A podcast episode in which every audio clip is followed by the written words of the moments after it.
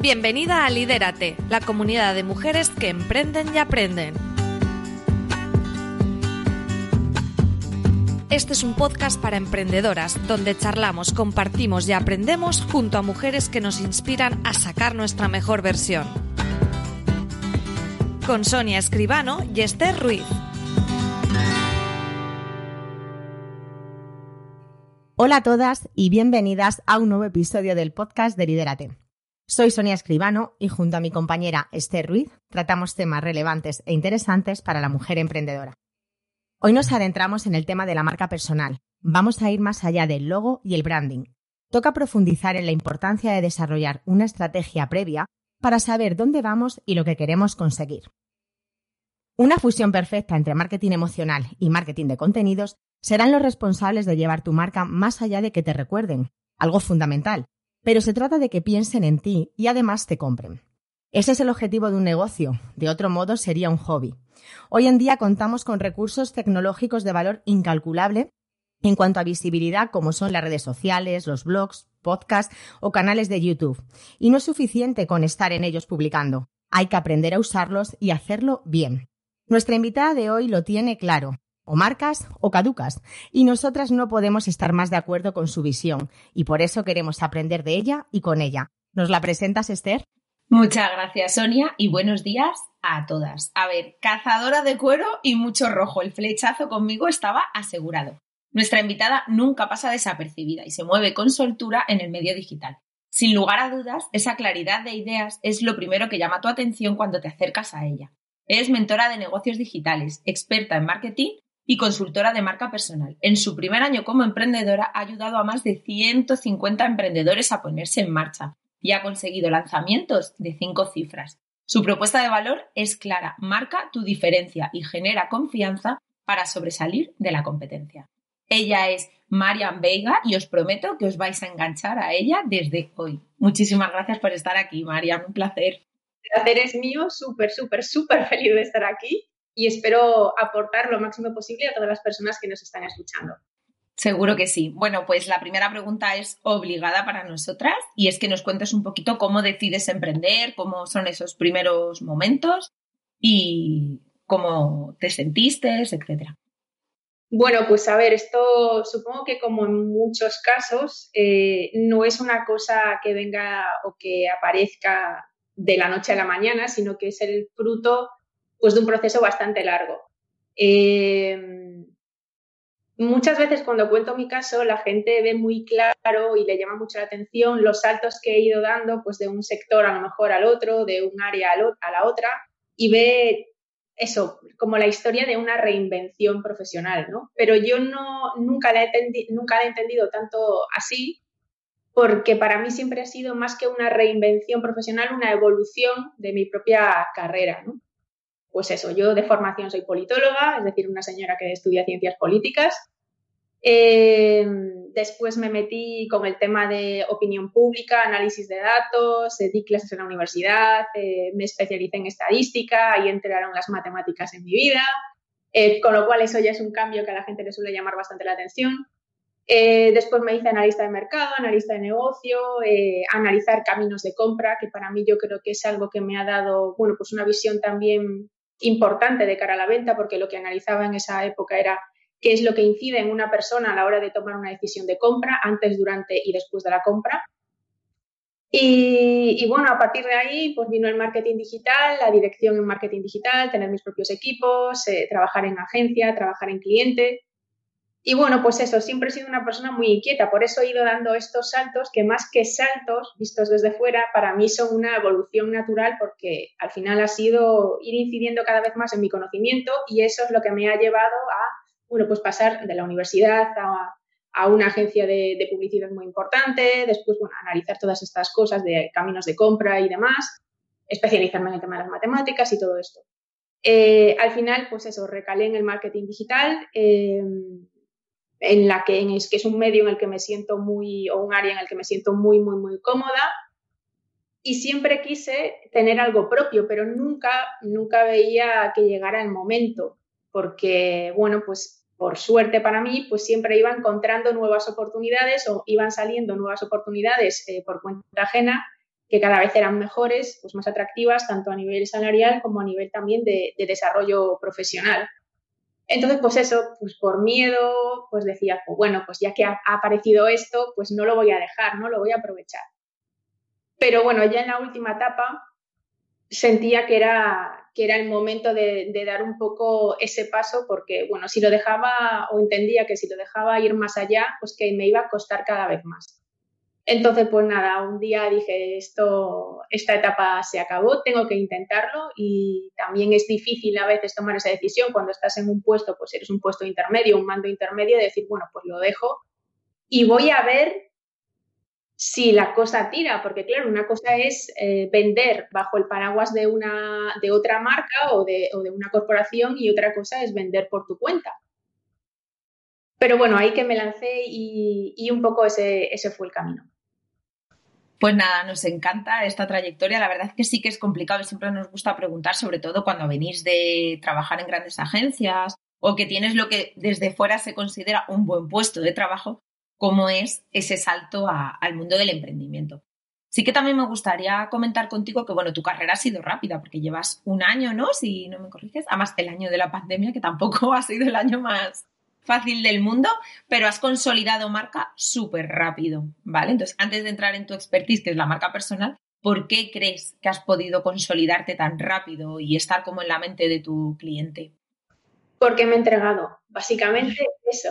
No hay ningún otro secreto, entregarse, trabajar y currar. Sé que esto no es muy sexy y de hecho es una de las frases que, que repito en las últimas intervenciones que tengo, pero si quieres resultados extraordinarios, necesitas un esfuerzo extraordinario.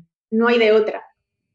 Además, tú lo dices claramente siempre en tus redes y presumes de ello y haces muy bien, porque es, es, un valor muy importante el que tienes. Lógicamente, por tu bagaje, ¿no? Trabajando en grandes empresas, también es algo que quizá has ido adquiriendo y has ido desarrollando, pero que es que yo creo que es el componente principal del éxito. O sea, por supuesto, tú tienes que tener unos conocimientos, Tienes que ir creciendo, tienes que ir formándote, pero si no tienes esa constancia ya de serie o la trabajas de alguna manera para poder implantarla en tu manera de ser y de vivir, es muy difícil. O sea, lo vemos constantemente. Es como que la gente se frustra demasiado rápido. Y las cosas hay que cocinarlas, ¿no? Con cariño para que nos den resultados. Y nosotros, por ejemplo, es algo que nos gustaba mucho de ti, porque presumes de lo que haces y de lo que consigues, pero porque tienes la seguridad de que lo que, lo que estás haciendo, lo estás haciendo bien, estás echando el resto. O sea, sabes que más no podrías dar. A lo mejor de otro modo, en otro momento de tu vida, en otra etapa vital, pero a día de hoy lo estás haciendo lo mejor que puedes. Y eso es un mensaje que creo que es muy importante transmitir porque queremos ganar cifras astronómicas o queremos tener éxito de la noche a la mañana. No perdona.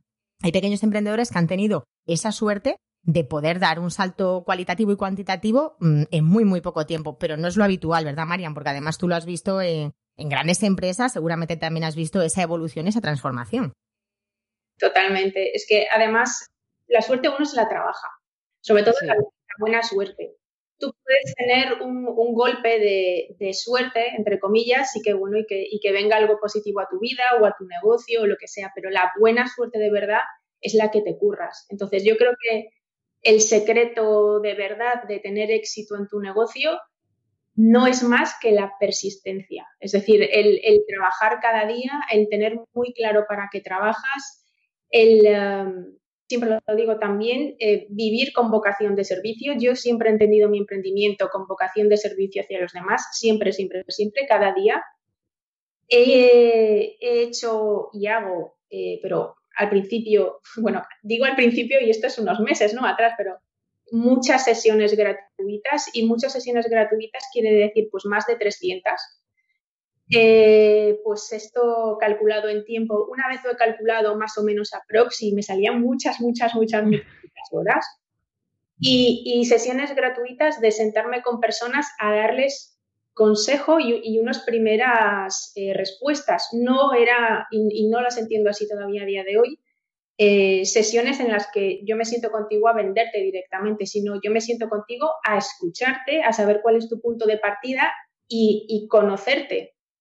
Y a partir de ahí, si hay match, pues venga, ya salimos, eh, nos vamos a cenar y todo lo que tú quieras pero mucha vocación de servicio y, y, aportar, intentar eso, entrega. Yo para mí es entrega y vocación de servicio.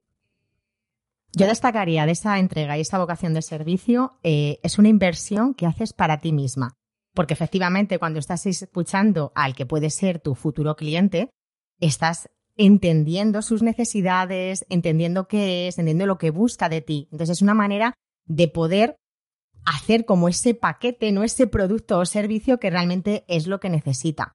Nos dices que hay que trabajar mucho y tú eres experta además, bueno, además de mentora de negocios y demás, eres experta en marca personal. Y la marca personal, lógicamente, está muy, muy relacionada con llegar a ese cliente ideal.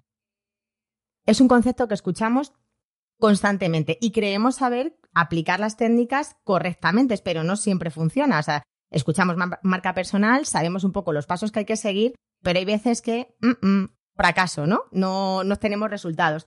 Entonces sí que nos gustaría que nos explicaras saber qué significado cobra para ti el concepto en sí de marca personal y qué estrategias podemos seguir para potenciarlas. Es decir, aparte de construirla, cómo podemos potenciar luego esa marca personal que tan importante es y tanto cambio puede dar a nuestro negocio.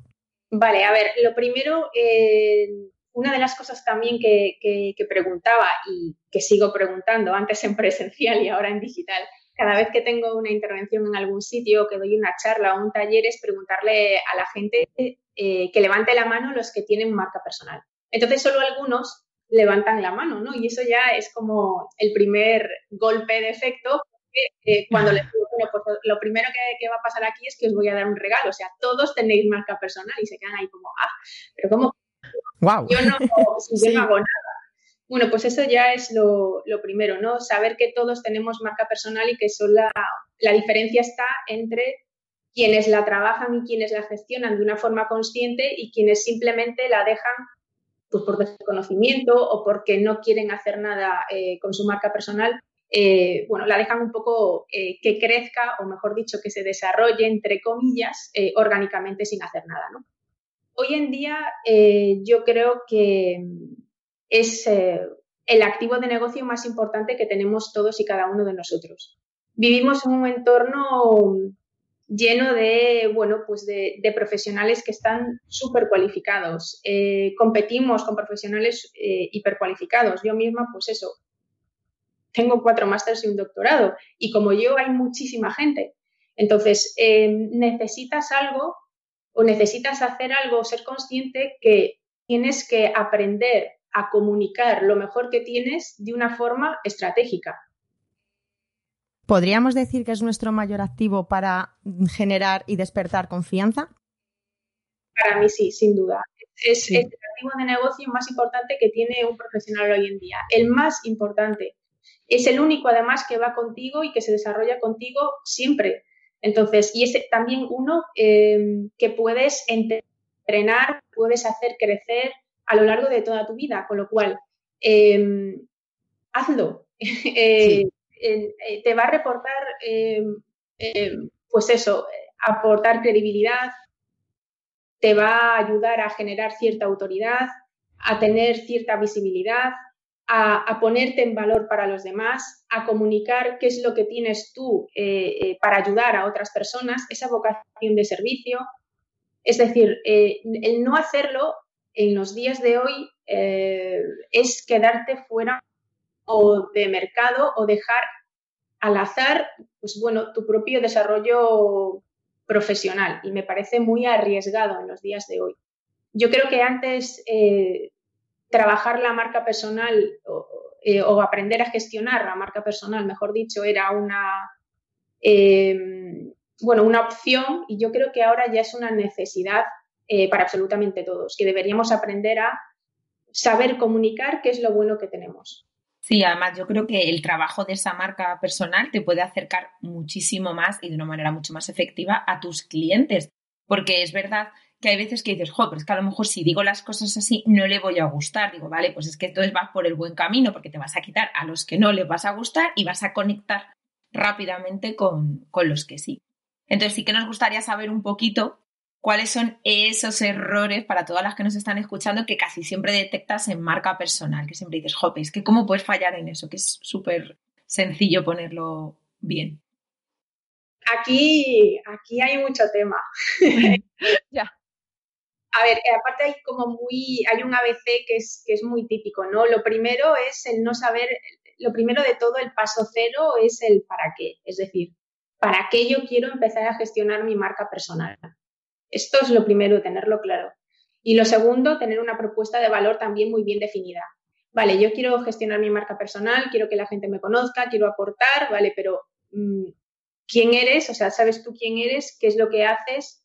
¿Sabes comunicar cómo lo haces? ¿Para quién, eh, a quién se lo vas a comunicar? ¿Quién es ese cliente? Y sobre todo, lo más, más importante respecto de la propuesta de valor, ¿cuál es el beneficio que se desprende de trabajar contigo? Pues esto la gran mayoría de la gente no lo sabe plasmar. Nosotros creemos que lo tenemos claro en nuestra cabeza, pero a la hora de escribirlo, a la hora de comunicarlo, allí es donde fallamos. Entonces, tener muy claro eso, cuál es el beneficio que se desprende de trabajar con nosotros o, que se desprende por, de pedirnos, yo qué sé, pues una entrevista, una charla, una intervención o, o qué es lo que estamos aportando en redes sociales. Por supuesto, el tema del nicho es también otro, otro error. Esto que comentabas eh, tú, Esther, pues esto, de que quiero ir a todo y, porque claro, son más oportunidades. Si voy a todo, pues tengo más oportunidades de que alguien me compre. Bueno, pues entender que em, verlo así es, erróneo es complicado, porque ahí es cuando empiezan las inseguridades, te empiezas a cuestionar muchas cosas, de que eso es cerrarte puertas a otro tipo de clientes y quieres ir a todo. Cuando tu mensaje es muy generalista, no seduce el corazón de las personas a las que tú quieres seducir, no atrapa el corazón de, esas personas, con lo cual necesitas tener muy claro eh, quién es tu cliente, en dónde está y también por esto no tener que estar en todos los canales del mundo mundial, que este es otro de los errores. Vale, pues para ganar visibilidad, y como quiero mucha visibilidad, pues estoy en TikTok, en Twitter, en Facebook, en Instagram, en Clubhouse, eh, en todo a la vez. Encima no tenemos un propósito y encima generar contenido nos cuesta un montón, con lo cual al final vamos a abandonar la gran mayoría de las redes incluso nos vamos a desconectar un poco del por qué y el para qué estamos en cada una de ellas, con lo cual al final eso tiene visos de que, de que, de abandono fácil.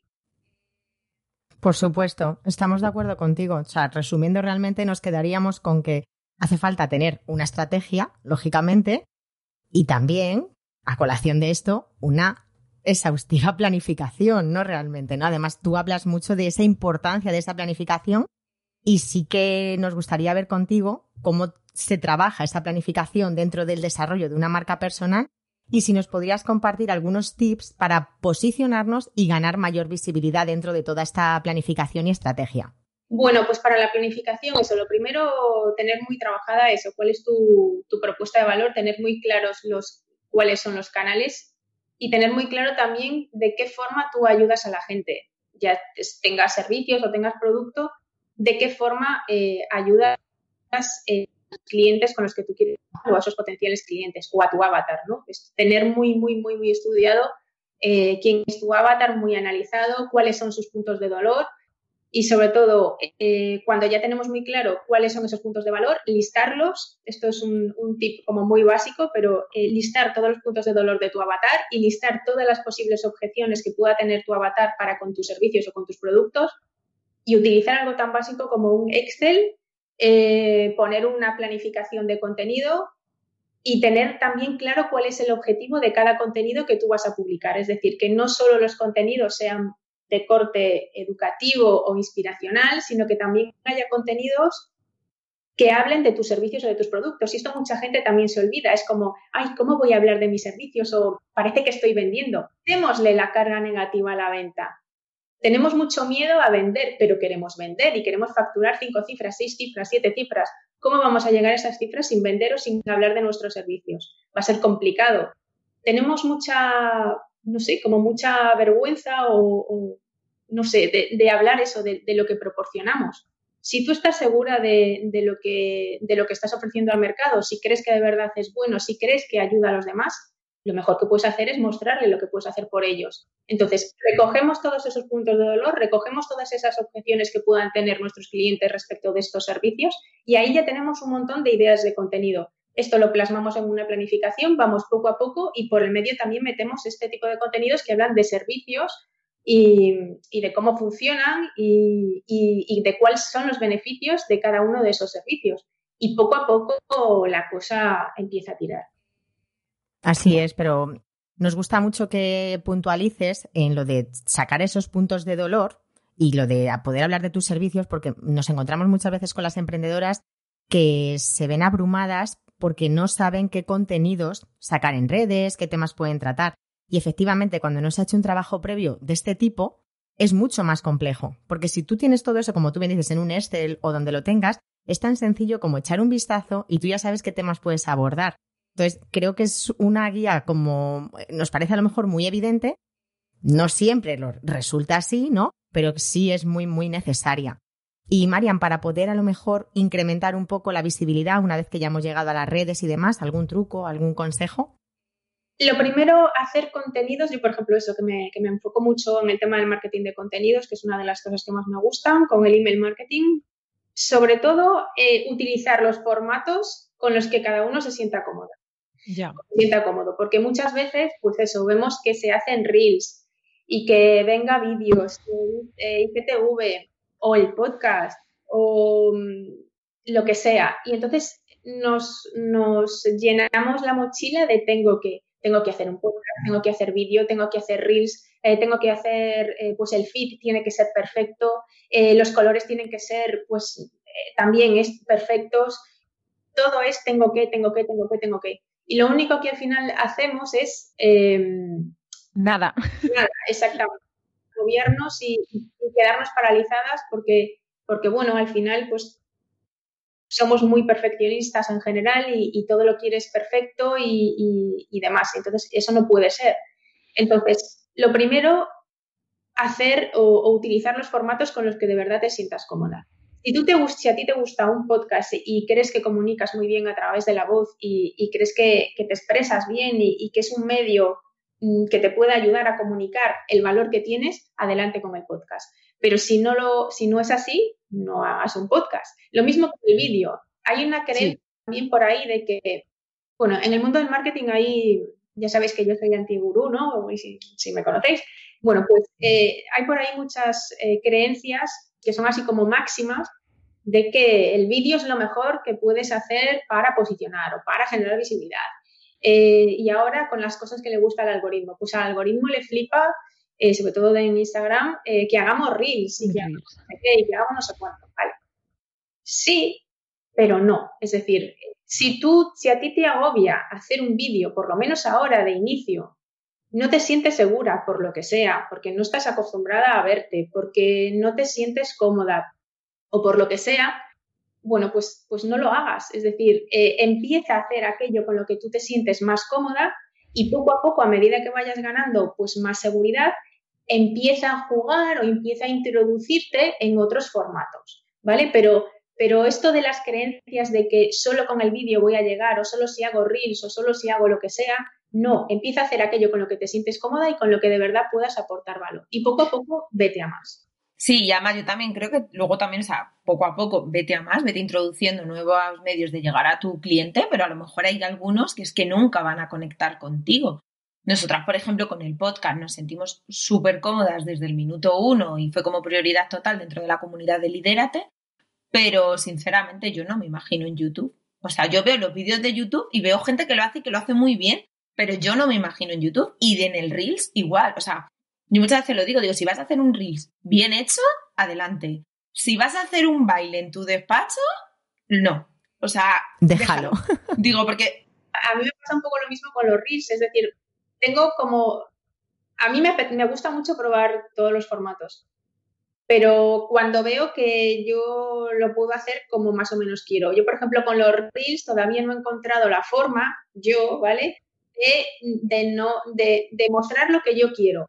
Porque para mí lo del baile, pues no me sale. Entonces, como no me veo ahí, que es, a lo mejor algún día de repente me suelto y soy la que, la que más baila y la que hace más el payaso, que soy muy payasa también. Pero, pero de momento es un formato que a mí que no encuentro cómo, cómo poder abordarlo. Eso también forma parte de la marca personal, ser tú. Y esa autenticidad se, se transmite también si no quieres hacer un reel, no porque no quieras, sino porque no te sale. Es que creo que además eh, hay tantas cosas que tengo, tengo que hacer, tengo, tengo que hacer, esto lo puedo hacer, es que llega a frustrar muchísimo. Entonces también yo, no sé si a vosotras os pasa que cuando decidís esto no lo voy a hacer porque no me veo, porque no encajo, ¿no sentís liberadas? O sea, es como que te quitas un peso de la mochila y dices, bueno, ya más adelante veremos si lo hago, pero yo he decidido de momento que no, porque para hacer algo que no me siento cómoda, ¿para qué? Total, totalmente. Yo ya, ya os digo que, lo veo en, muchísimos de mis, de mis clientes o muchísimos de mis alumnos que es eso, vienen con esas ideas preconcebidas. Lo mismo con, con los copies o con los textos, en plan, pues es que solo van a funcionar eh, contenidos que sean muy cortos, porque la gente no lee y, no le gusta leer y tal y cual. Bueno, pues eso también es otra mentira. Es decir, yo eh, siempre digo que yo cuando genero un contenido tardo más en, eliminar que en crear, porque yo al final pues consumo todos los caracteres y me paso siempre y, tardo más tiempo en cortar que, que, a la hora de generar ese contenido y la gente se los lee. Entonces, fuera también un poco de, todas estas eh, máximas que hay por ahí, eso del mundo del marketing o de la comunicación digital o lo que sea, que está muy bien para, inspirarse o para tener, bueno, pues, pues una especie de, marco de actuación o, de primeras pautas o lo que sea, pero también hay que apostar un poco por la intuición de cada uno y por donde uno se siente cómodo y empezar a probar uno por sí mismo. Bueno, pues vamos a probar un texto más corto o vamos a probar un texto más largo o, un carrusel o, lo que sea, ¿no? Poco a poco cada uno va encontrando el camino o la vía con la que se siente más cómoda. Sí, yo creo que es súper importante. Además, yo creo que muchas veces todas esas reglas preestablecidas al final lo que hacen es condicionarte o son incluso propios frenos, ¿no? Para desarrollar lo, lo que quieres hacer. Yo, por ejemplo, en redes sociales es muy típico el de a qué hora publico. Tú publica un buen contenido, que ya te digo yo que dan igual que sean las 3 de la tarde que las 9 de la noche, que lo que importa es que ese contenido esté bien, que esté bien hecho, que sea de interés para tu audiencia y déjate de, pensar tanto en cosas complementarias. Nos agobiamos siempre más pensando en qué tipo de formato debo utilizar, a qué hora tengo que publicar, sí. las redes. Pero ahora, el valor del contenido es en lo que pensamos. Entonces, pensar en el, en el valor del contenido en sí.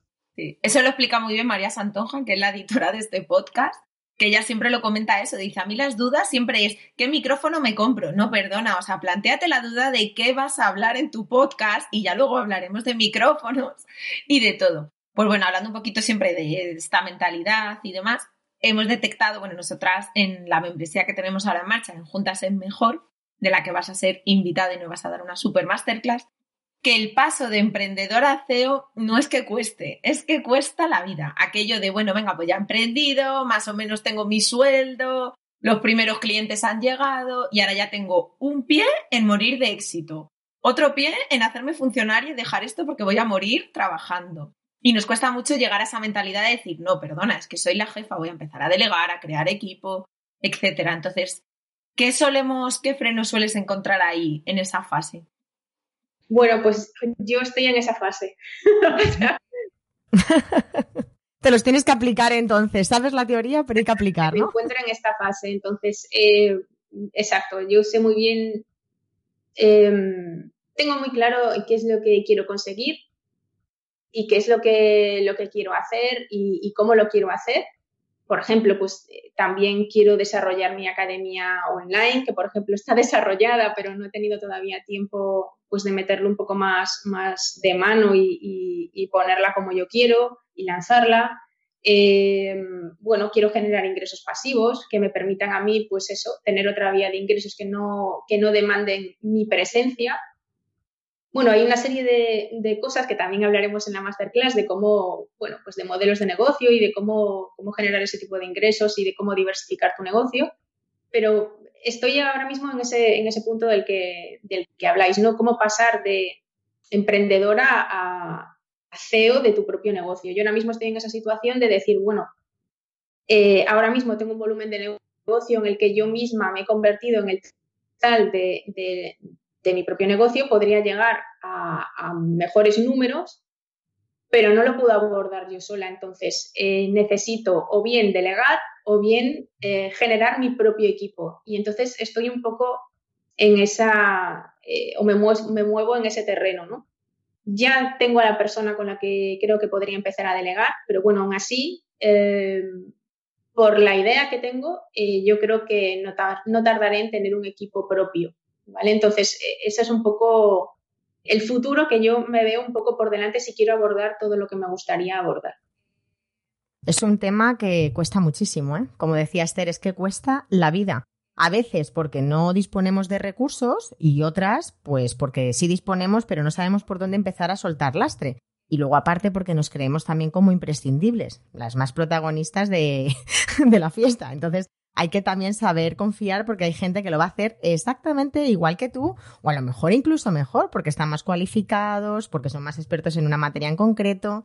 En fin, sabemos que tú como mentora de negocios eh, te enfrentas ¿no? a, tener que analizar muchas estrategias ¿no? diferentes también dependiendo de eh, la temática o del sector en que se mueva cada, cada, cada empresa y cada negocio. Sí que nos gustaría ver cómo empiezas a analizar esas estrategias. Es decir, tanto serán eh, medios digitales, ¿no? Como a lo mejor otro es de a lo mejor un servicio prestado más a modo físico, aunque también tenga presencia online. Entonces, como, ¿qué parámetros tienes en cuenta para empezar a analizar la situación de un negocio?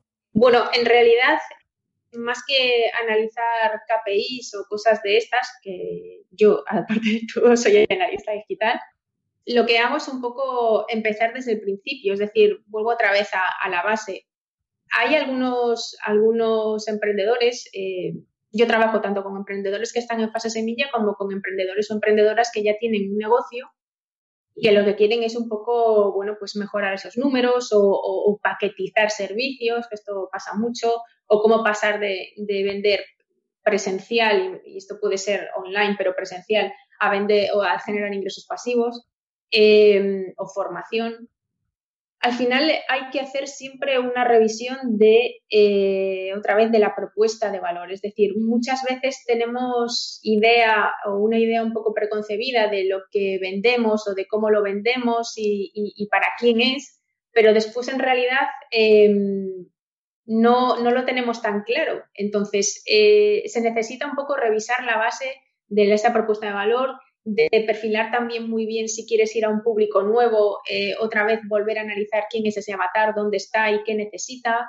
Eh, se necesita hacer una revisión de los servicios, ajustar los precios en el caso de que sea así. La mayoría de veces es así porque tendemos a, o tenemos cierta tendencia a que por inseguridad ponemos un precio un poco por debajo de lo que hace nuestra competencia o de lo que vemos que hace nuestra competencia. Entonces lo ponemos un poco por debajo porque entendemos que así será una forma de llegar a más clientes o una oportunidad para nosotros y tendemos a tirar un poco los precios. Y después ya si nos metemos en temas de, web, bueno, pues ahí ya sí que hay una serie de KPIs básicos, de, temas de, bueno, pues de, ratios, eh, en fin, eh, visitas, volúmenes, eh, temas también muy importantes de cuáles son los puntos de contacto, hacer un poco ese journey y analizar ese journey del cliente contigo, cuáles son los puntos de contacto que tú tienes con ese cliente, en dónde estás fallando, si los estás optimizando o no los tienes optimizados, eh, de qué forma estableces o construyes una, relación o una conversación con tu cliente a través de esos puntos de contacto.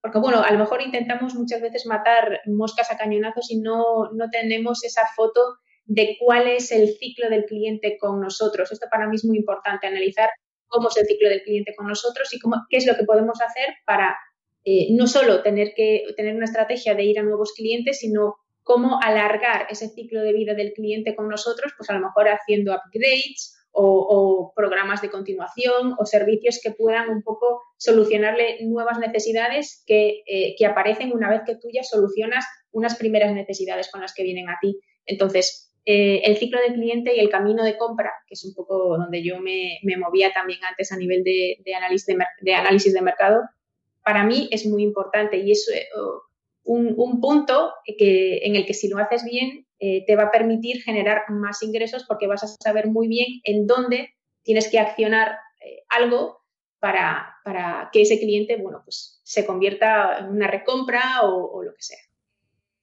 El foco de esta pregunta estaba puesto en eso, en esa parte, no en los KPIs y demás. Estaba puesto en esa indagación, ¿vale? Porque es una, es una personalización al final, ¿no? O sea, te, te involucras en cada proyecto. Y te la hemos formulado porque sabíamos que nos ibas a dar una respuesta maravillosa, porque para dar este tipo de respuestas tienes que tener mucha experiencia. Y tú eres mentora de negocios, estamos ahora mismo, hay mentores de todo tipo, pero el movimiento se demuestra andando. Y tú con esta respuesta lo has demostrado. O sea, no, nos, no, no la has esquivado con cosas superfluas, o sea, nos has dicho maneras de poder analizar. Y a mí eso me ha gustado especialmente. De hecho, es uno de los motivos por lo que queríamos traerte a este podcast, porque es verdad que hoy en día hay mucho vende humos, por así decir, y sabíamos que contigo de vender humo, nada de nada, Marian. Mira, ahora que estoy justo en el reto, bueno, esto se publicará después, pero ahora que estoy justo en, la segunda edición del reto de, LinkedIn, eh, en la primera edición tuve a 77 personas eh, a la vez y, les doy feedback diario, es decir, es un reto eh, en el que hay varias personas, pero en realidad es individual. Yo les doy feedback uno a uno y en tiempo real. Esta segunda vez me dije, bueno, vamos a limitar un poco el número de personas porque 77 a la vez, podéis imaginar que casi me volví loca, o sin casi. Bueno, pues eh, esta vez dije, bueno, pues 25 y al final tengo 33, ¿no? Pero bueno, en fin, por, y porque lo limité y, eh, porque si no sería imposible. Pues una de las cosas que, más me repiten ellos, que perciben, es que eh, la rapidez que tengo a la hora de, ponerme en su, en su piel y en, su, y en sus negocios. Y esto es un poco lo que te da también la experiencia. A lo largo de este año he trabajado con tantas personas, con negocios tan diferentes, que me resulta, me resulta fácil, o entre comillas lo de fácil, ¿vale? me resulta fácil eh, pensar soluciones de negocio para los demás. Pero esto viene por eh, eso, entrenamiento, es decir, por ver mucho, meterme en las tripas de muchos negocios diferentes, en fin, todas estas cosas. Bueno, pues vamos a aprovechar esta introducción que has hecho a tu programa en LinkedIn porque era la siguiente pregunta que te queríamos hacer. Hemos hablado de Instagram, de redes sociales y llegamos a una red social en la que tú eres especialmente experta y que sabemos que mucha gente no la está sacando todo el partido que debería. Entre ellas nosotras, que nos tiramos de vez en cuando de las orejas por no tener más presencia en LinkedIn. Así que bueno, cuéntanos un poquito así de manera esquemática cuáles son los puntos fuertes de LinkedIn y cómo le podemos sacar provecho para nuestro emprendimiento. Bueno, pues LinkedIn es eh, magia, ¿vale? Nos encanta este concepto es magia y es, eh, y es eh, la herramienta amiga. LinkedIn al final es mucho más fácil de lo que la gente cree. Tenemos mucho miedo a esta red social. Da mucho miedo porque es un entorno de negocio y tenemos cosita a la hora de publicar cualquier cosa porque nos van a ver gente de nuestro sector y siempre tendemos a pensar que, que no lo vamos a hacer lo suficientemente bien. Y, entonces eh, es curioso porque no nos importa nada publicar lo que sea en otras redes, ponernos a bailar, a hacer reels, a saltar, hacer lo que sea en Instagram, pero en LinkedIn como que tenemos muchísimo miedo. Entonces, eh, nada, yo siempre animo a la gente a que, a que aprendan a utilizarlo, porque vuelvo a repetir que es una, una herramienta relativamente sencilla de utilizar, pero sí que es verdad que se necesita una estrategia para eh, que te ayude a posicionar. Hay tres patas en, LinkedIn que son fundamentales, pero que son extrapolables a cualquier otra herramienta digital y, o otro canal, es decir, cualquier red o incluso tu propia web o cualquier otro canal que tú vayas a utilizar. Una pata es la del perfil, es decir, pues necesitamos tener un perfil bien construido de, inicio a fin que nos ayude a posicionar con nuestras keywords, eh, bueno, al final de lo que se trata en el perfil es siempre de lo mismo, de comunicar nuestra propuesta de valor de una forma clara, de saber o de poner el foco en aquello que nos hace diferentes, eh, de por qué deben elegirnos a nosotros y sobre todo, vuelvo a repetir, cuál es el beneficio de trabajar con nosotros, qué es lo que, lo que te voy a aportar yo a ti.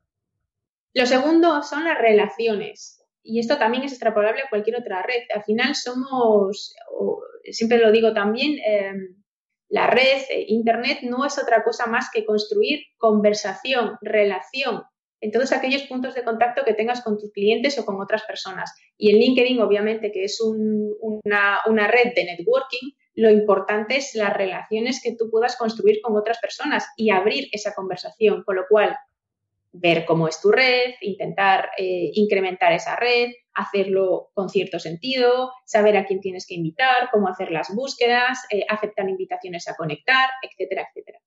Y el otro punto fundamental es el tema de los contenidos, que también es extrapolable a cualquier otro canal digital. Es decir, tienes que tener una estrategia de contenidos que te ayuden a trabajar tu autoridad, es decir, eh, contenidos que, de verdad eh, aporten respuestas concretas a problemas concretos que tienen eh, tu público objetivo. Y entendemos que todos estos puntos los trabajas en tu programa LinkedIn Estelar, ¿no? Sí, esto es lo que, lo que se ve en LinkedIn Estelar, que es el reto, el reto de siete días, se ve un poco, sobre todo lo que trabajamos es el tema del perfil, pero en donde trabajo de una forma mucho más pormenorizada todo esto es en el servicio LinkedIn 101, que es un servicio uno a uno de consultoría de varias sesiones en las que trabajamos el perfil, vemos las keywords, eh, la gente se lleva pues, informes personalizados de, su situación de partida, un montón de, un plan de contenidos personal, que esto es algo que la gente le llama o que, o que tiene muchas ganas de eso porque no, no tienen a lo mejor idea de qué publicar en LinkedIn. Es una, una vez que tenemos una primera sesión, pues yo les hago un plan de contenidos completamente personalizado, pensado para su posicionamiento y para que empiecen a ser un poco referentes dentro de su ámbito de especialización y ahí sí que lo, trabajamos de una forma mucho más personalizada. El tema del reto, pues es, digamos, como un, punto de contacto para perderle el miedo eh, a LinkedIn, empezar a hacer cosas, a mover tu perfil y que, y que bueno, que, tracciones o que empieces a traccionar un poquito más para eh, llegar a más gente, eh, mejorar tu puntaje dentro de, LinkedIn. LinkedIn tiene un, un, KPI global que te mide un poco cuál es tu rendimiento o tu comportamiento dentro de la red, que se llama SSI o Social Selling Index, y te da una puntuación de, cómo estás tú en LinkedIn, ¿no? Y, vemos que la gente cuando empieza el reto tiene, pues eso, su puntuación, la que sea, y cuando acaba el reto después de siete días, en la primera edición, por ejemplo, ha habido gente que lo ha subido pues más de 20 puntos, con lo cual la transformación es bastante, bastante evidente. Y mucha de la gente que pasa por el reto, al final, lo que os decía antes de de los caminos de compra o del journey del cliente, mucha de la gente que pasa por el reto al final acaba comprando otra cosa, incluso un mentoring o LinkedIn 101 o cualquier otra, otra cosa. Bueno, pues María nos acaba de generar una nueva necesidad para aprender de LinkedIn con su reto. Sí, de todas maneras, como, como sabemos que esta necesidad la ha generado a nosotras y a, la que, a las que nos estáis escuchando, en las notas del podcast lo vamos a dejar todo, ¿vale? La web de Marian, los link a los retos y por supuesto un link al podcast que acaba de estrenar, que ya nos tiene enganchadas, que desde aquí lo recomendamos. Y bueno, ¿qué tal ha sido esa experiencia, esos primeros capítulos con el mundo podcast?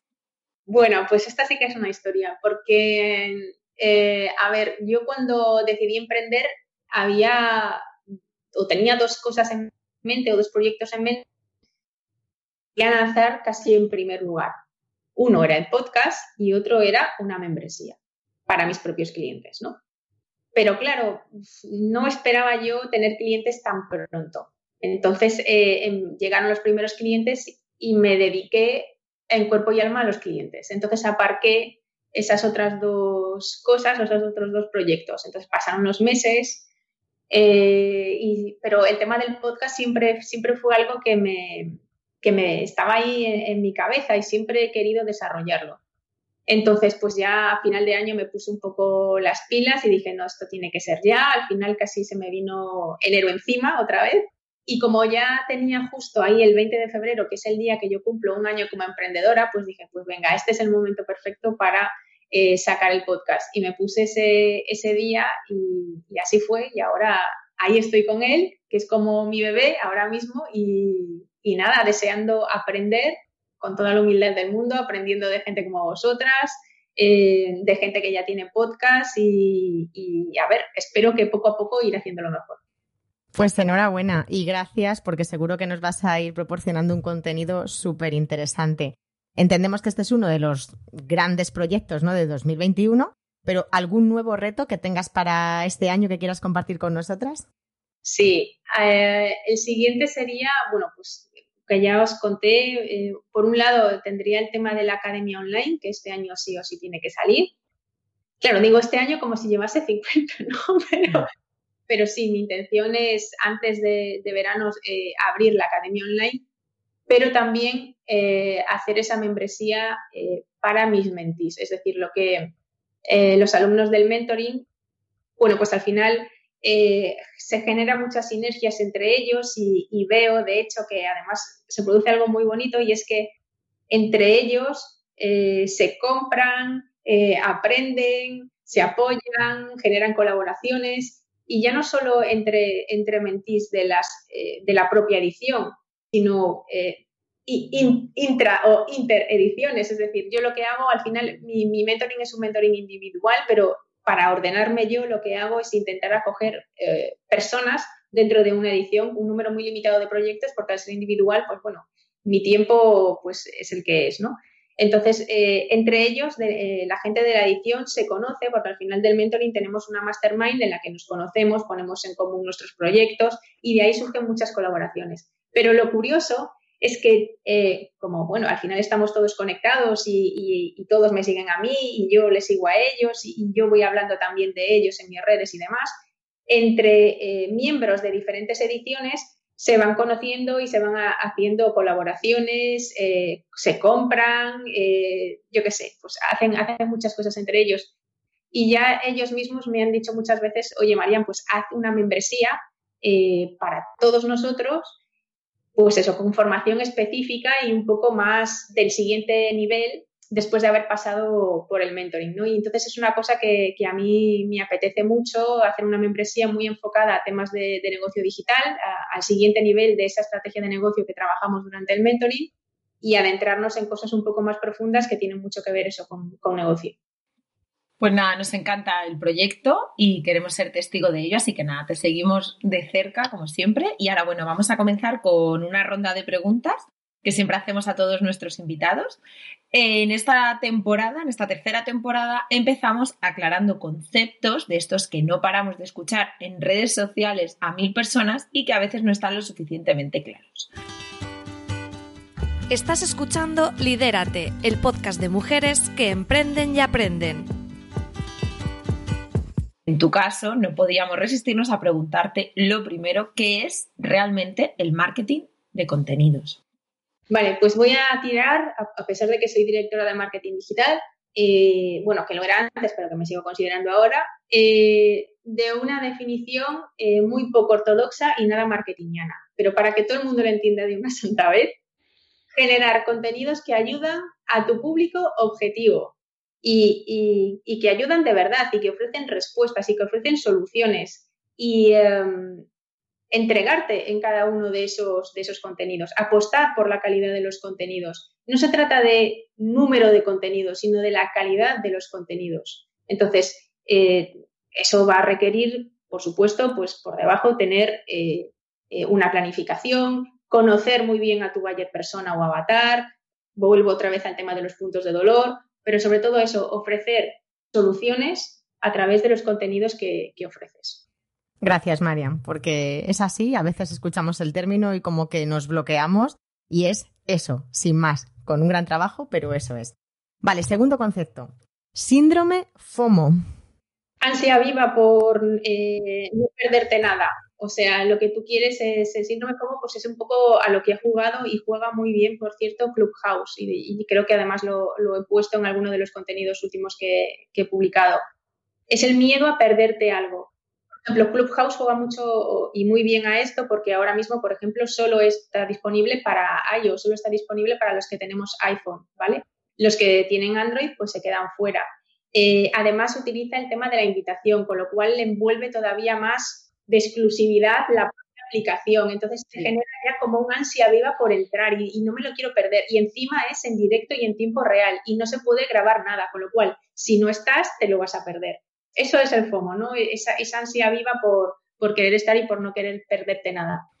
Pues sí, yo la verdad que Clubhouse creo que es el ejemplo perfecto, ¿no? De esa ansia de estar en todos los sitios al precio casi que sea.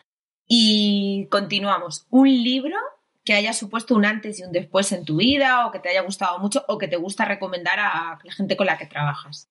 Vale, pues siempre, siempre, siempre, siempre, si alguien quiere aprender cosas sobre marca personal, aparte de los autores anglos, que están muy bien, pero aquí también tenemos gente muy buena que escribe mucho y muy bien sobre marca personal. Y para mí esta persona es Andrés Pérez Ortega.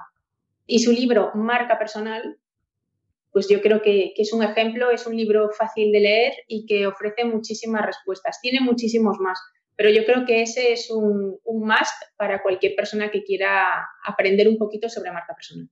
Pues muchas gracias. Tomamos nota y lo dejamos en las notas del podcast.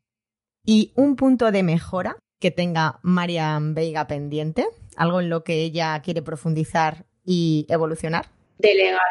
Este es, este es con el que estoy ahora delegar y aprender a delegar. Yo tengo un punto, bueno, pues de, perfeccionismo eh, importante y de control un poco sobre lo que hago. Y, eso em, es un límite y, intento trabajarlo eh, siempre que puedo. De hecho, por ejemplo, el podcast es muy mejorable, eh, tengo muchos puntos de mejora, tengo muchas cosas que aprender por delante, pero eh, si hay algo a, lo que yo le rezo todos los días es el método Lean Startup. Es decir, empieza, hazlo y después valida y después testa y cuando ya esté todo testado y validado, vete a más, perfecciona y todo esto. Entonces, yo misma me lo aplico, eh, pero sé que eso, por ejemplo, ahora mismo para mí un punto de mejora es eh, empezar a delegar y cuando empiezo a delegar hacer un poco esto, es decir, dejar hacer eh, eh, a esas personas en las que delegue y que, que, sean ellas las que tomen un poco las riendas en esas tareas en las que, les voy a delegar y no estar 100% pendiente ni, ni, nada de esto, sino que confiar en estas personas para delegar. Y me parece un, un trabajo para mí complicado, pero que eh, es el siguiente paso que tengo que hacer para crecer. Pues nada, estamos súper de acuerdo en lo que cuesta ese paso de delegar y formar equipos. Y bueno, sabemos que llevas un año, como has, como has comentado antes, empezaste el 20 de febrero a emprender, pero esta pregunta te la queríamos hacer. ¿Qué ha supuesto para ti este año de la pandemia, del COVID? ¿Cómo lo has vivido? Sé que no tienes referencia anterior y no puedes decir cómo tu negocio lo ha cambiado, porque tu negocio casi ha crecido en pandemia, pero bueno, sí conocer un poquito mejor esto. Bueno, pues lo que ha supuesto es eh, darme cuenta del valor que aporto. Es decir, eh, el poder ayudar directamente a personas en su negocio a construir un negocio digital del que puedan vivir, pues te empodera muchísimo. Es decir, yo al final empodero a mis clientes a la hora de generar ese negocio, pero ellos me empoderan muchísimo a mí porque porque me doy cuenta que soy capaz de ayudarles a generar algo que puede transformar sus vidas de verdad. Entonces, yo creo que para mí ese es el, cambio más radical y el reenamorarme eh, otra vez de mi profesión, que es el tema de, la comunicación, el tema del marketing, el tema de la estrategia de negocio. Estoy enamorada eh, de lo que hago. Es que esa retroalimentación es recíproca, además, ¿no? Lo que hablábamos, tú les das, pero ellos también te dan mucho pues nos alegra un montón que el balance sea tan, tan positivo, Mariam. Bueno, en esta, en esta tercera temporada, el, invitado anterior nos deja una pregunta para, para el invitado actual. Entonces, eh, la pregunta nos la dejó Mónica de los Ríos, que ya es Project Manager Digital, y te pregunta, ¿cuál es la pregunta que te has hecho cuya respuesta te ha cambiado la vida? Mm, la pregunta era, es un poco eso, el tirón de orejas que fue hace un año o 13 meses atrás o 14 meses atrás eh, diciéndome, tía, ¿vas a esperar más o te vas a lanzar de una santa vez? Y la, fue, la pregunta es, no, no voy a esperar más, me voy a lanzar de una santa vez y eso fue lo que, lo que ha cambiado mi vida y ha generado o ha dado un vuelco a mi vida a pesar de todas las dificultades, tanto coyunturales por tema de COVID y demás, como personales, que también he, vivido muchos cambios a nivel personal en los últimos 12 meses y, a pesar de todo, eh, volvería a hacerlo y, no diría eso de que he tardado mucho en hacerlo o por qué no lo he hecho antes, porque todo lo que he hecho antes me ha ayudado a estar en el punto en el que estoy. Genial, un punto de inflexión vital. Vamos. ¿Y qué pregunta dejarías tú a nuestra siguiente invitada? ¿Cómo estás transformando la vida de otras personas? Mm, pues nada, tomamos nota para esta siguiente invitada o invitadas que tendrán que, hacerle frente a la pregunta. Y bueno, ya para ir cerrando, ¿qué mensaje le dejarías a las niñas de hoy que serán las mujeres del futuro? Wow, eh, que apuesten siempre por sí mismas, que inviertan en sí mismas, que crean en sí mismas, que empoderen a otras mujeres, que apoyen a otras mujeres, que juntas siempre somos mucho más fuertes y siempre llegamos mucho más lejos cuando, cuando vamos con aliadas, pero sobre todo eso que, que confíen mucho en sí mismas y en esa intuición y que nunca dejen de invertir en ellas.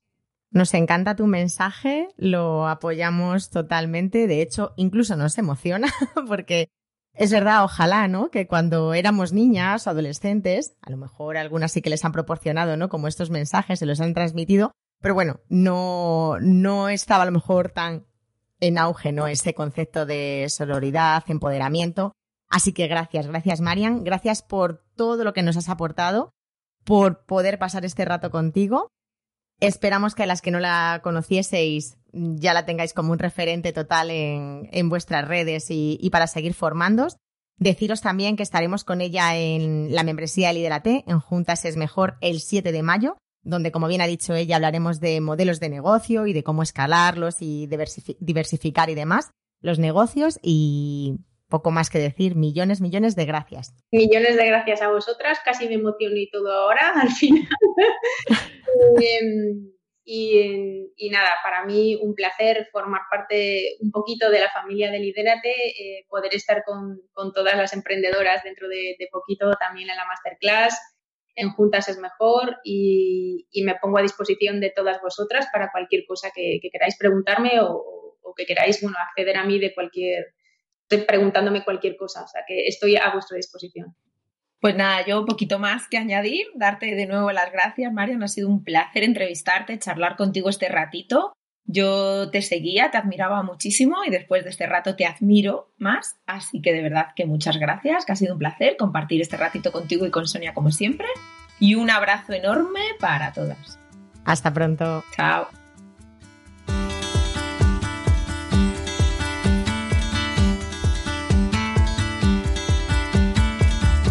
Y ahora lo más importante, si te ha gustado este podcast, compártelo en redes sociales con tu vecina, con tu prima, con tu grupo de amigas, con cualquier persona que se le ocurra. Es la única manera de ayudarnos a crecer, a que lleguemos a más gente y que podamos seguir semana tras semana intentando ofrecerte el mejor contenido. Además, ahora recuerda que nos puedes escuchar en todas las plataformas. Y recuerda dejarnos un comentario y cinco estrellas. Puedes encontrarnos en Instagram en arroba lidera-te.es y en nuestra web www.lidera-mediote.es donde puedes estar al tanto de todas las novedades que están por llegar que ya os adelantamos que van a ser muchas. Hasta pronto. Chao.